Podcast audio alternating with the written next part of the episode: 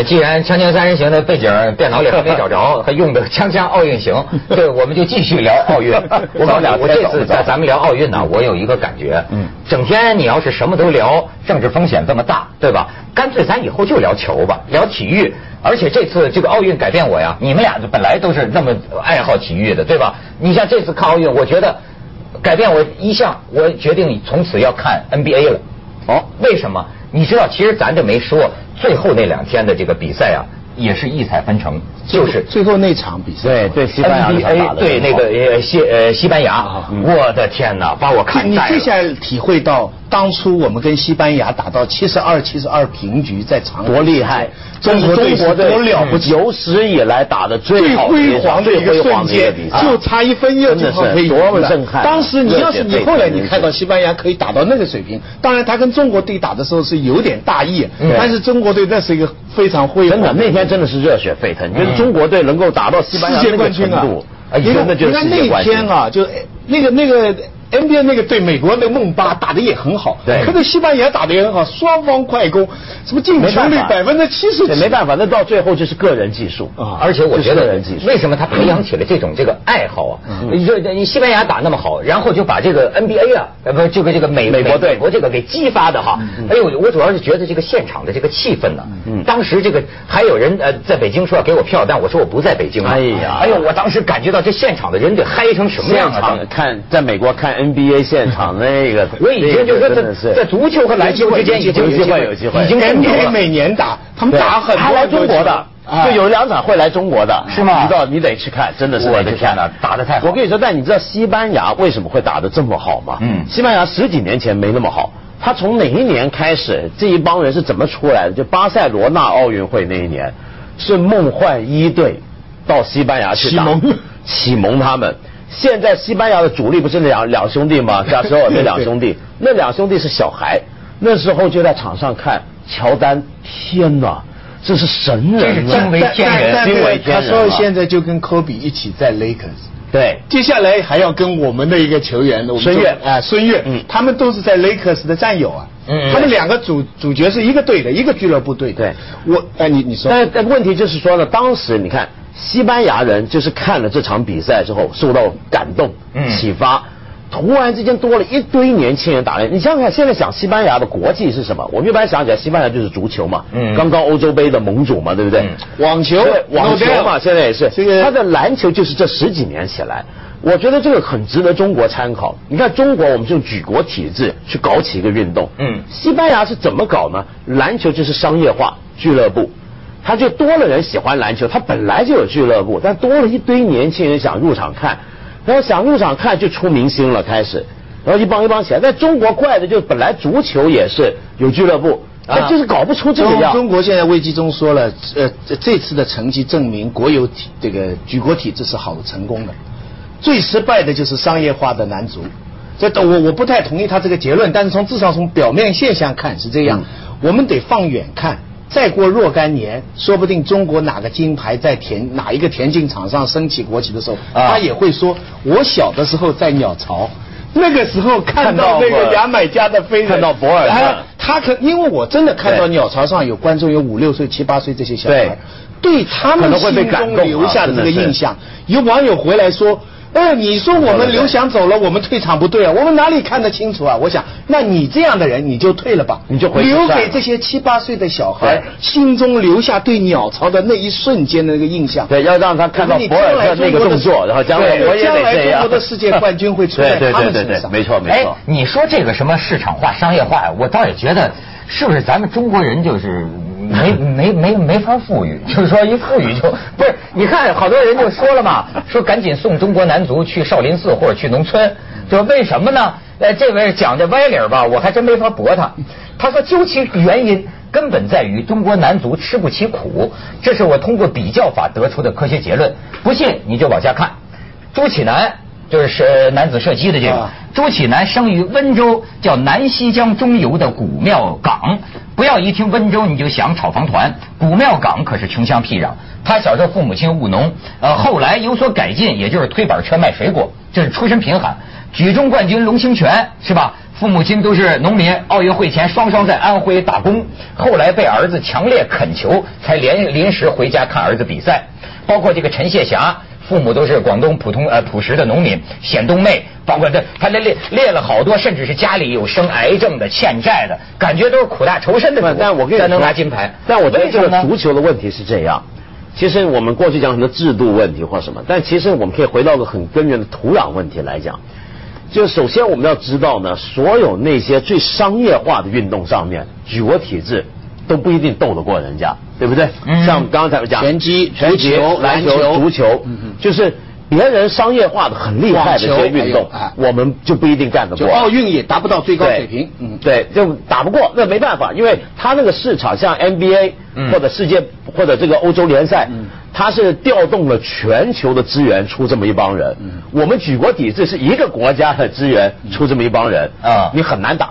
但是呢，呃，我觉得有个很大的问题，你要搞这种市场的土壤是什么？第一，你要有一批运动员很愿意赢。这听来好像废话啊，运动员呢都都愿意赢，对不对？钱不够多，但是问题在哪？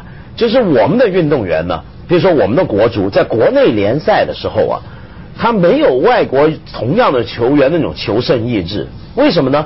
别的地方你求胜，你赢了，你就能拿广告；你成球星了，你能够代言赞助，一大堆利益好处就来。中国的广告还不够多但是中国的问题在哪呢？中国的问题在于我们呢，你不需要赢得很厉害，不需要很漂亮，不需要什么钱就已经来了，就我们的钱相对来的容易，这是第一。第二，为什么钱来的容易呢？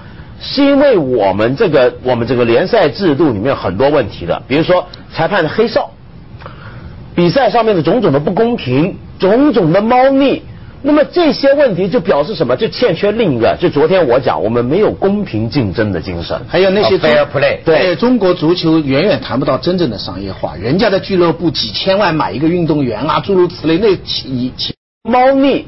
那么这些问题就表示什么？就欠缺另一个，就昨天我讲，我们没有公平竞争的精神。还有那些 fair play，对中国足球远远谈不到真正的商业化，人家的俱乐部几千万买一个运动员啊，诸如此类，那钱钱马牵涉的太大了。我们这里边很多厂商赞助，还是跟地方的体育管理部门在一起联合的。对于是他一联合在一起就出个问题，就什么呢？就是说他不一定要我球上面球技赢你，我才能赢。我可以搞很多东西，我还是能赢。你知道我意思吗？一大简单的例子，田管中心的很大一部分经费是来源于刘翔的赞助商的分红。啊！很多人说这个田管中心，他们说分一半。哇！他们说你要担心啊，刘翔的广告要是成问题的话，田管中心，田管中心这个田径啊，就惨了。这次一个金牌都没没有的这个这个中心啊，他们的经费是最多的。他的经费很少，一部分靠国家，一部分就靠刘翔。你刘翔，你讲四亿多，并不都是他自己拿的，分一半，起码分一半过去的。所以在这种情况下，等于是管理部门跟商业的赞助部门，他们是有利益相关了。所以这次呢，他们说那个国家统一呃体育总局的那个就说嘛，说这个国家呃每年给这个体育这方面投资多少呢？说八个亿。八个亿呢？他们算 留下了广告费四亿，不是？他就说呢，这个呃奥后奥运之后啊，呃国家好像也不会变动，就还是八个亿。然后他们就这么算，就是说，那么我们这五十一块啊，每一块金牌呃就是大概是投入一千五百七十万，好像这么多钱换一块金牌，就国家的这个体育投入。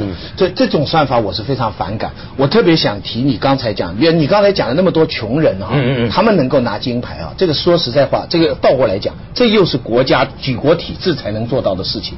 特别提到你讲的那个朱启南啊，我这是特别伤心的就一点，他拿了个银牌，那就在你的算术之外了。人家就采访他，他就掉眼泪，然后就人家就问他说：“你接下来讲做什么？就该做什么？”他说：“我现在完全不知道，我健步行步了。”就说我将来啊，还是继续射击呢，还是退呢，还是做教练呢，还是还是移民呢，或者怎么样？我健步行步。我反正我看到这句话我挺心酸的，我就想人家还是拿了个银牌哦，而且呢，对不对啊？你你这个可是遍布全国两百所体校，我估计那大部分的人最终他得另谋职业，对后半生就过去咱们就他他们说像我们的体操明星哈，四岁就进去了，到十六岁像何可欣，十二年在里边。当然没有正常的学校生活，对不对？这么练出来，但是要是每一个四岁的小孩送进去都能拿冠军，那当然是不可能的。那你想，一个冠军背后有多少人送进去呢？没有数字统计了，可能是一百个，可能是更多，对不对？那另外九十九个小孩从四岁进去，到最后出来他什么牌也拿不到，这个就是举国体制带来的另一方面的问题了。啊，你将来怎么办？对他们，他们在最黄金的时候，他们没有正常的读书，他们没有回头路。咱们先去一下广告，锵锵三人行，广告之后见。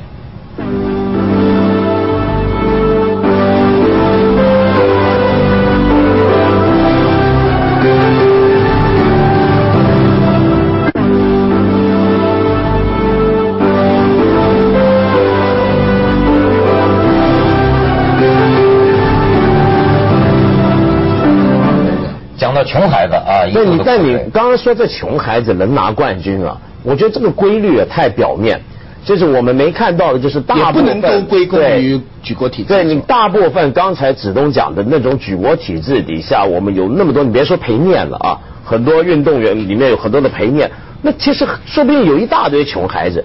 我们看到拿金牌成功的只是这一大堆穷孩子的，说不定是百分之一，甚至是千分之一。嗯。另外还有一大堆，他说不定回到过去，或者是原地踏步。那么这是说明什么？就是说所谓的举国体制，呃，现在带给我们的成功啊，就是说我们的成功很明显，我们成功很明显，代价代价很巨大。而且还有个问题，就这个成功是什么意思呢？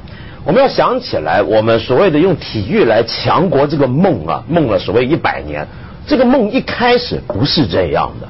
我想强调这个梦的内涵变了。我们今天这个梦的内涵就变成，就是我们透过拿金牌彰显我们是强国。但一百年前前辈们讲这些事儿的时候，不是这个意思的。嗯嗯。以前严复首先发明用病夫形容中国人，是说中国人给人的感觉就是那种抽鸦片。留了个辫子，然后手无缚鸡之力，那叫病夫。嗯，所以那个时候，后来你看蔡元培他们讲尚武精神嘛，要所以每个学校就开始发明一个传统，直到现在不知道还有没有，就早上的广播操。广播操啊，那个时候普及啊，现在连广播操都不大做了。真的吗？啊，不做了。这我我不知道，反正就是那个时候，你看，就是那时候来的传统，就是所有首先每个学校都要教孩子做运动，身体要强健。第二。女人为什么要放小脚呢？不是为了解放女性，而是说你女人缠小脚生出来的种怎么行呢？对不对？就不会好，你知道吗？啊，是这个理由。对，所以当时是在十九世纪末二十世纪初，强国强种，强国强种。日日本人还主张日本女人跟欧洲男人睡觉，所以强日本种。对，那个日本人到这个程度，他们到这个程度，所以呢，一本博文强种呢，所以你看到强种强调的是每一个人的强健。不是少部分精英去拿金牌，嗯嗯嗯。那么这个强国梦当初做体育本来想的是这套的，但是到了现在，我们全国大部分人呢。都不大做运动，其 实少部分人拼命在那死念烂念，去念个金牌回来。这个确实是你知道，就是他们就讲啊，呃，好比像在这个欧洲那些呃国家，人家真的是每个人呐。你比如说，我就记得我去呃去悉尼是吧？你说，哎呦，我就觉得这个，他说他那说我们这电视台啊收视率不高，老百姓都在海上玩呢，全是白帆点点。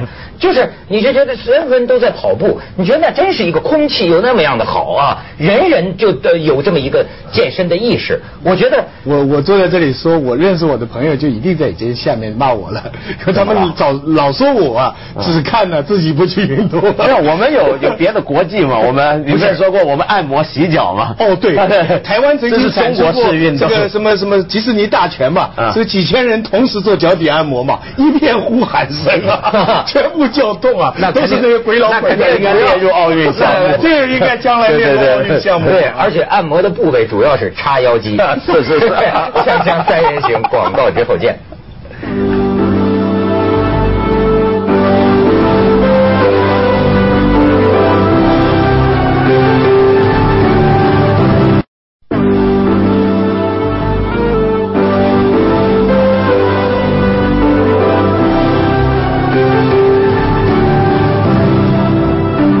其实话说回来，我觉得这个伟大的中国政府和人民呐，心里跟明镜似的，都清楚。你比如说这次奥运会完了，在体育官员也是在讲，就是说呢，我们以后啊要把这个资金呢往这个群众体育普及上面去，哎，从金牌大国要渐渐走向体育大国，真正的体育大国。其实西方本身奥运的主流呢也受到挑战。嗯，你知道体育啊跟文学艺术都一样，它有两个朋友，弄不好变成两个敌人。嗯，一个就是国家，我们刚才讲了，国家政治你可以利用，你也可以压制你，利用你。还有一个就是商业。这个职业运动，你知道顾拜旦他们最早的时候坚决反对任何呃非业余运动员，对，他们对业余的定义啊，我找出来是非常好笑。他这个定义一字一句是这样说的：叫什么叫业余运动员呢？就是一个人他不能够直接或间接的从体育或者表演当中得到呃微薄收入的这么一个人，嗯，这个就叫业余的。我一看这个定义，我就想很好笑。那现在的人都不是微薄收入，所以他们都可以思考。现在是丰厚收入。现在的丰，现在像乔丹啊，像那个，对不对？现在像刘翔啊，所以他这个定义，但是他这个原则一直坚持的很紧。那么在这之前，当苏联阵营起来以后。大家都是其实都是专业，那怎么办呢？所有国家队的，包括以前中国的，说白了都是体育学校的学生，嗯，都体院的学生，所以我们填上去，我们都是业余的，也都是业余的啊，留言就对，也都是业余的。